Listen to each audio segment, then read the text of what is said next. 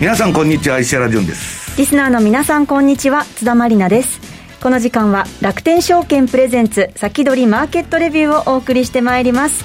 改めましてパーソナリティは現役ファンドマネージャーの石原潤さんです、はい、こんにちは。こんにちは。よろしくお願いします。そして今週のゲストは楽天証券株式デリバティブ事業本部長の土井正嗣さんです。こんにちはよろしくお願いしますさて日経平均株価は4日続伸。2万9562円93銭とおよそ30年半ぶりの高値をつけましたが土井さん、足元どうご覧になってますか？強いですね、ね。ただ、銘柄の入れ替えがやっぱりちょっと起きてますよね、えー、あの一頃ずっと上がってた半導体とか全部あのいいかというとそうでもなくて、はい、でそろそろコロナ終わったら上がりそうな銘柄皆さん買ったりとかしてるんで、はい、まあ、中は変わってますけど相場のその指数は上がってますね。ただね、世界の株式指数見るとまあ後で説明しますけど、はい、日経はむちゃくちゃ強い今。本当すごいなと、でなんかあのアメリカの方はあの例のベイブストップでなんかちょっと腰の落ち着かん展開が続いとったんですけどね、まあ個別でね、はい、ガタガタやってるって感じで指数的にはどうかなという感じなんですけど、えー、今日はまたあの土井さんが銘柄を持ってきてくださったんでそうですよね。私も非常にあの参考にしとってですね、はい、あのいい思いをしてるというあれですんでまああの相場に絶対言わないんでね皆さん自己責任でお。願いしたいんですけど、はい、はい、この後詳しく伺っていきましょう、はいさてこの番組は YouTube ライブでも同時配信しています。動画配信についてはラジオ日経番組サイトからご覧いただけます。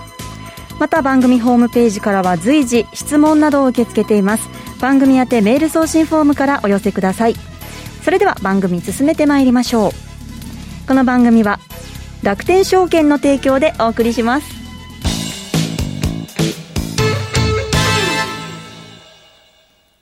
スマホで気軽に米国株投資始めてみませんか？高機能で使いやすい iSpeed なら、お使いのスマートフォンで米国株式のお取引ができるんです。場所を選ばずスピーディーに情報収集ができ、気になる銘柄があったらすぐ注文。今まで以上に米国株の取引が便利になりますよ。テクニカルチャートも充実。情報満載のスマートフォンアプリ iSpeed をぜひ使ってみてくださいね。詳しくは iSpeed で検索。楽天証券の各取扱商品等に投資いただく際は、所定の手数料や諸経費等をご負担いただく場合があります。また、各取扱商品等は価格の変動等によって損失が生じる恐れがあります。投資にかかる手数料等及びリスクについては、楽天証券ウェブサイトの投資にかかる手数料等及びリスクページや契約締結前交付書面等をよくお読みになり、内容について十分にご理解ください。金融商品取引業者関東財務局長金賞第195号。楽天証券株式会社。ウィークリーマーケットレビュー。さあ今日は楽天証券株式デリバティブ事業本部長土井正嗣さんに投資のヒントについてお話を伺っていきたいと思います。えーとまあ、最近の株価が、まあ、1月ですね、私はちょっとここの番組出れなかったんですけども、うん、あの1月調子悪かったじゃないですか、で終わりの方で盛り盛り返してきて、はい、で株価戻ってるんですが、うん、えーとお手元の資料のビックスですよね、で、はい、ビックスが、まあ、当然あの、コロナショックの時はバーンと上がって、今までないぐらい急騰して、でそこからじわじわ下がって、でその後ビックス何回かこうピクピクってくれてるんですが、うん、まあ、その度にマーケット下がるっていう状況で、で今回も1月の、まあ、初めぐらいですかね、ポンとビックス上がって、で日本もアメリカも株価が下がると。でこちらのえー、青い方が、えーと、アメリカで、赤い方が日本なんですけど、同じような動きしてます。で、日経の方が確かに、あのこれで見ると戻ってるんですけども、まあ、これはあのー、海外の投資家があんまり日本株買ってなかったんで、まあ、ちょっと買ってきてると、ね、それはありますね、ただ、まあ、全体としては、やっぱビックスが下がってきてるっていうのは、まあ、株買いやすいような状況にはなってますね。で、えーと、次のページにニュースを、えー、ちょっと希望にあふれるニュースを紹介したいんですが、はい。まあ、今まであのモデルナとかファイザーとか、アストラゼネカとか、まあ、皆さんいろんなえー、ワクチンの会社の話聞いてると思うんですが、ジョンソン・ジョンソンの、えー、薬がついにもうそろそろなんとかなりそうだと。あれ、一発で終わるんですよね。こちらはもう一発で済むっていうのと、それから保管がまあ簡単で、まあ、アストラゼネカのものも簡単と言われてるんです、こちらは冷蔵庫で済むんで、うん、1回で済んで冷蔵庫で、でかつあの、アメリカで1億人分のを作るって言ってるんですね、でこれが作ってくれると、まあ、ワクチンの需給っていうのはまたかなり緩和しますので、まあ、世界的にいいニュースだろうというのが、まあ、このジョンソン・ジョンソンですね。でまあ、こういった状況で、えーとまあ、今、悲観論も高すぎるっていう人もいるし、はい、いや、まあ、まだまだこれからだっていう人もいるんですけども、えーまあ、楽観的な材料と悲観的な材料を整理してみたんですが、まあ、楽観的に見ると、まあ、ジョンソン・ジョンソンもあるし、まあ、ワクチン次々と出てきたとで、アメリカ経済対策法案、どうも通りそうだと。で、イエレンさんが言ってたのは2022年に完全雇用。雇用って言っとこれはすごいなと。4%ぐらいになると、来年完全雇用ですからね。で、ECB は、あの、当面、えー、ジャブジャブですと言ってるんですね。で、コロナ銘柄から、あの、ちょっと今まで赤字でも、あの、鉄道とか含めて、いろんなところにこう、お金が流れてきてて、物色変わってきてると。で、イギリスが TPP に参加と。まあ、これもいいニュースで。ただあの、悪いニュースは、アメリカがついにあのウイグルを問題出してきたと、まあ、人権問題ですね、でまあ、ウイグルの問題なんて前からあって、でアメリカがほっといたわけですよね、でここ最近になって、香港が起きたんで、じゃあウイグルもと、まあ、チベットもずっと同じ状況なんですけど、これも出してきた、これ出してくると、解決しないんですよ、もう価値観の違いなんで。そういうことですよね、体制まあ、あのこれ、長引くなっていうのと、それからコロナの変異種で、イギリスと南アフリカを皆さん気にされてると思うんですが、はい、まあ、これ、ちょっとあの詳しい人に聞いたところ、はい、あの流行ってるところだったら、どこでも変異種はできうると、だからアメリカとかブラジルとか、あんだけ流行ってるんだから、当然変異種はあると。ただ、あんまり広がってないとか、日本に来てないだけなので、うん、まあ、例えばあの、まあ、オリンピックのようなことがあって、世界中から変異種を日本に持ってきて、ばっと広がったら、まあ、大変なことになるということで、うん、で、ね、この変異種がまたヨーロッパに、ブラジルの方がヨーロッパ行っちゃうかもしれないし、アメリカ行くかもしれないっていうのを考えると、ちょっと悪いニュースなんですね、今まで、今、せっかくあのワクチンで 希望が見えてきたのに、うん、なのでインフルエンザみたいに効かないのかみたいになっちゃうんですよね、まあ、ただ比較的アジア人はかかってませんよね。アジア人に効くやつができちゃうで。きちゃうので変異して。そこもあんまよくなくて、でまあ、東京五輪は当然、いろいろあって揉めてますし、で 衆議院解散したら今負けるだろうと、自民党惨敗したらどうなるかっていうと、昔の半年でコロコロ変わるような、首相変わるような時代になっちゃうので、当然株価にはよくないと。で中国は会計法を変えて、まあ、尖閣だけじゃなくて、南シナ海も実は、まあ、なんかやるだろうって言われてるんで、まあ、本当にそれで偶発的に武力衝突が起こってしまうと、まあ、当然、日本もなんか動くと、でまた向こうで反日のいろんな打ち壊しとかあるかもしれないし、あの中国株に投資してるだけじゃなくて、いろんなところにこれが効いてくると、まあ、こんなようなぐちゃぐちゃな状況で、うん、じゃあ、ここからどうしましょうかっていうのが、えー、ここからの投資のツボっていうところですね、はい、まあ、基本に立ち返るんですけども、えーと辛抱して、えー、おかないと株って儲かんないじゃないですか、うん、あの勝ちをいかに伸ばすかっていうのが一番大事なんで、まあ、すぐ投げちゃうと儲からないと、でこの下にちょっと図書いたんですけど、はい、緑のところで買ったとして、大体多くの人は赤で売っちゃうんですよね。少し上がって売ってしまう、はい、あの辛抱するの大変なんで。我慢できないですよね。そうそう。はい、で黄色まで持ってたいけど、そんなことできるわけないじゃないですか。天井までずっとそこまで、ね、どこが黄色か分かんないから、でそうなってくると、この青い点を目指すわけですよね。で上がったとこからちょっと下がったところで切る、はい、でずっと上がってるときは持ってる、ちょっと下がったら切るっていう、このルールを徹底していくと、まあ、負けにくいと、で、えー、これをやるためには、国内株の場合は、えー、トレーリング注文というのが、われわれの MS2 っていうツールにあるので、うん。はい、えー、自動的に高値から何パーセント落ちたら、えー、売るっていう注文を出してくれるんで、まあ、これはもう毎日必ず設定しておくとやられにくいと、まあ、いろいろ決算とかいろいろ出ますんで、ニュースとかでもやられにくいと。でもう一つがまあ、やっぱそういうのないときには、パラボリックっていう、まあ、ちょっと次にもサンプルチャート出したんですけど、あのパラボリックを見て、週足、この番組でご紹介しているときは、大体、えー、1か月から2か月とかぐらいの投資スパンで考えてるんで、えー、週足のパラボリックを見ていて、それが売りになったら売るっていうようなルール。まあ、もうちょっと短ければ週足くらいでいいですよね。あの、まあ、1か月とか数か月の投資スパンだったら週足ですよね。で、もうちょっと短い人は日足だし、まあ、分足見る人もいるし、もう何年としては月足でしょうけど、まあ、ここでお話しするようなタイミングだったら、やはり週足が一番いいだろうなるほど。で、その下の点、はてなはてなはてなっていうのは、えーとまあ、いろいろですね、これは何ですか、一体？あの楽天楽天証券は、はい。あの米国株に、えーストップオーダーっていう逆差し値がないって言って、いろいろお叱りを受けているんですけどもあーそうなんですか、いよいよ、いよいよ、あのその、えーいいニュースが出るかなっていうんで、はてなんですね、えーもうそろそろ出ると思いますんで、あーなるほど。まあ、そちらもあぜひ、えーリリースしたらぜひ使っていただくと、まあ、もうちょっと投資が楽それはになるかなとマーケットスピード2で使えると。えーと、マーケットスピード2には米国株まだ載ってないので、あ、そうかそうかそうか。あの今のやつ、あ、そうかそうか、米国パソコンですね、うんえーこちらで、えーと、いいお知らせができるじゃないの？ということで、詳しいことはもうちょっと後で、まあまあ、あのすぐ出ます楽しみですね。はい、でこういうことがあるんで、この辺うまく使っていただければと思います。で、えーただ、鉄則が、えーと、底がない銘柄、やっぱこういうところに行かないと、あのー赤字の会社とか、PR500 倍とか、そういう、まあ、具体的になっちゃいますけど、あのそういうとこ買ってると、そういうとこ買ってると、やられた時でかいじゃないですか。はい。なんかまず直近決算が黒字で、はい。今期も増収増益って銘柄が硬いと、はい。それから割高じゃないと、まあ、仮に PR が40倍でも利益が倍になれば20倍に下がるので、まあ、増収増益の率が高ければいいんですけど、まあ、1、2年後には PR が10倍から30倍程度に入っているっていう目処が立つもの、これが大事で、で3つ目、これも意外と見落としがちなんですけども、時価総額が300億円以上、あるいは米ドルだったら3億ドル以上。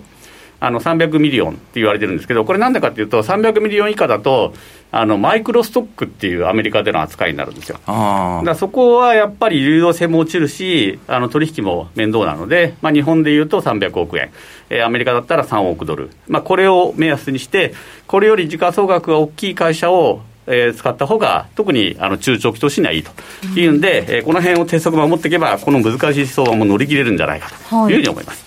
で、えー、とじゃあ、土井が出してた今までの銘柄どうかっていうところなんですはい、けども、まずは振り返りからね。振り返りですね。えー、5ページにあるんですけども、はい。まずあの年末に、はい。えー、と銀行株が自社株買いやるだろうということで、はい。はい。シティバンクとバンカメと JP モルガン出させていただいて、うんはい。でこちら、1回吹き上げて、その後1月に下がって、うはい。そう。また上がってきまして、まてきて。はい。土井さんのご出演に合わせて。そうなんです、ちょうどいいタイミングで。で、今のところ、まあ、皆さん儲かってて、はい。でこ今回からちょっと高値からどのぐらい落ちたかってつけてみたんですけど、はい。えー高値1回、例えばシティグループだと69ドルまで上がって、また今下がってきて、また戻ってる感じなんですね。えー、10%はいってないような下げと。まあ、こういう状況なら、まあ、もうちょっと自社株買い期待できるんで持っていいんじゃないかと。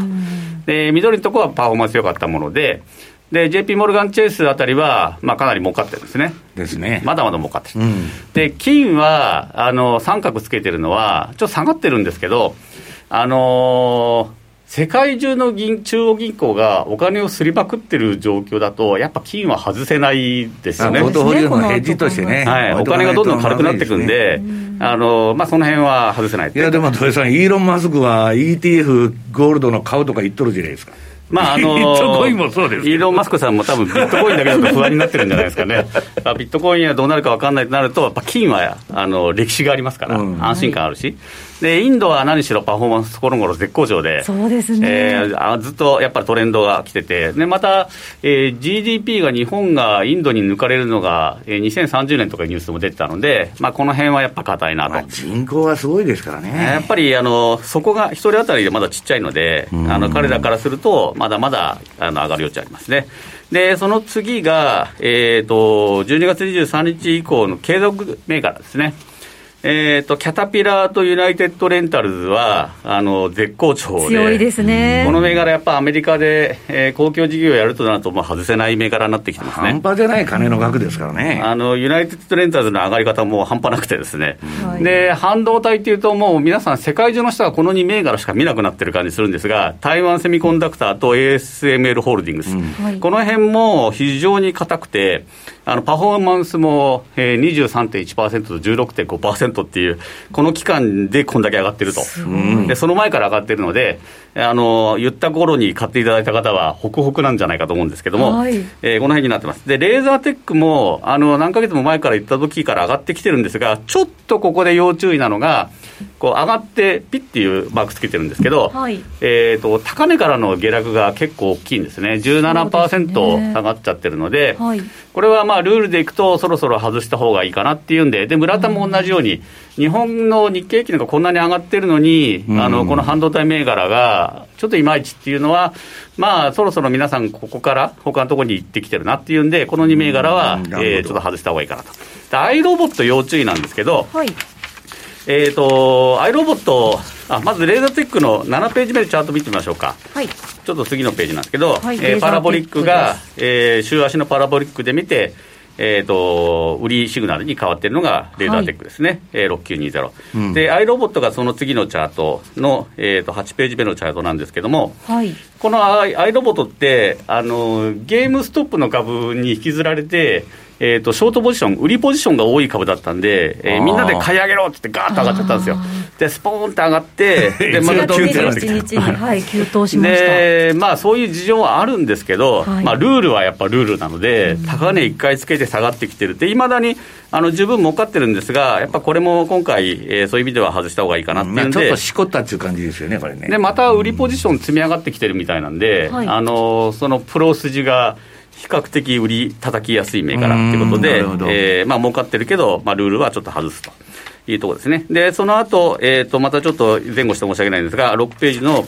3M とディア、特にディアは非常に業績良くて、ねえー、株価も強くて、はい、えー、農業関係の機器、まあ、非常にいいと。で、ファイザーはこんだけワクチンと話されてる割には、あんまり上がらないと。なんでなんですか、ね、なんでですか、土井さん？うん、まあ、やっぱりその、供給が遅れるとかいろいろあるし、本業の他のところがあんまり伸びてないとか、まあ、その辺嫌がられてるのかな、発表の日に CEO が売ったから品種買ってんじゃないの？あ まあ、需給はそんなにでもないと思うんですけど、まあ、やっぱり。すごく儲かりそうなイメージですけどね。医療関係の、その、ワクチンはいいんだけど、それ以外の医療品って病院が結構閉まっちゃってるので、あんまり売れてなかったりするんで、まあ、その辺嫌がられてるのかなと思いますね。で、えー、そういうわけで、この銘柄を外して、えっ、ー、と、2月10日のアイデアっていうのが最後のページですね、9ページ。はい、ポイントですね。えー、で、何しろ、新しいワクチン候補に入ってきたジョンソン・ジョンソン、はい、これがやはりいいかと、で今回、ポイントは上に書いたように、はい、ワクチンの変異種っていうのが出てくる可能性をちょっと視野に入れたいっていうのと、それから、固めの銘柄を皆さん、これから好んでくる可能性があるんで、はい、高業績で高配当、まあ、こういったものに投資しておいた方が、まあ、この相場はやりやすいのかなと。まあ、これはびくともしない銘柄ですからね。そうですね。配当もいいしね、本当に。ジョンソン・ジョンソンも2.49%出ますし、ね、これでワクチンが出たら、彼らにとっておまけなので、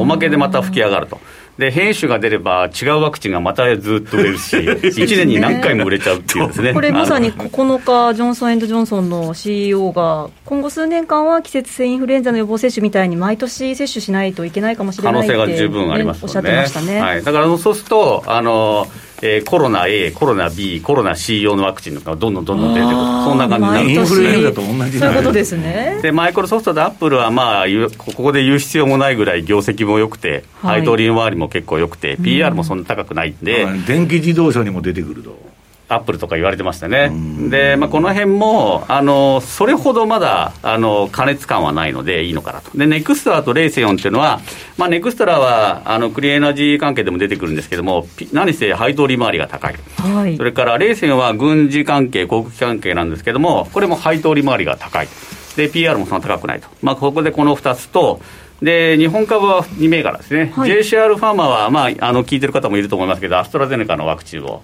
えー、製造している会社で、えー、日本で、えーと、9000万人分かな、えー、こちら作られるんですけども、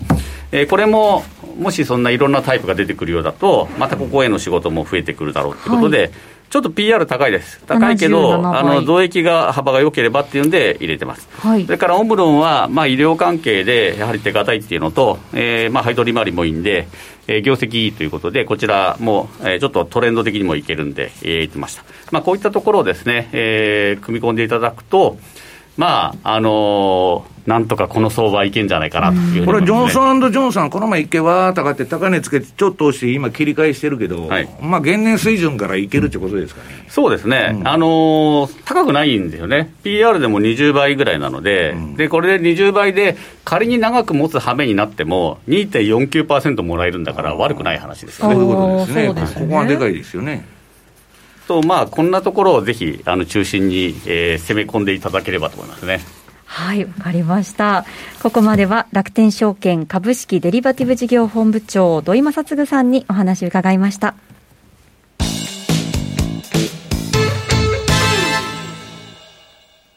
値上がりはあまり期待できないけど、優待をもらうために長期保有している銘柄がある。もうずっと値上がりせず売るタイミングを逃して塩漬けになっている株がある。そんな株を貸し出すことで金利がもらえる貸株サービスをご存知ですか？貸株サービスとは皆さんが保有している株を楽天証券に貸し出すことで株のレンタル料が受け取れるサービスです。楽天証券なら年率1%以上のボーナス金利が受け取れる銘柄を多数ご提供。さらに貸株サービスを利用しつつ、株主優待や配当金がもらえるコースもご用意しています。詳しくは楽天証券貸株サービスで検索。楽天証券の各取扱商品等に投資いただく際は、所定の手数料や諸経費等をご負担いただく場合があります。また、各取扱商品等は価格の変動等によって損失が生じる恐れがあります。投資にかかる手数料等及びリスクについては、楽天証券ウェブサイトの投資にかかる手数料等及びリスクページや契約締結前交付書面等をよくお読みになり、内容について十分にご理解ください。金融商品取引業者、関東財務局長金賞第195号、楽天証券株式会社。石原淳の相場の肝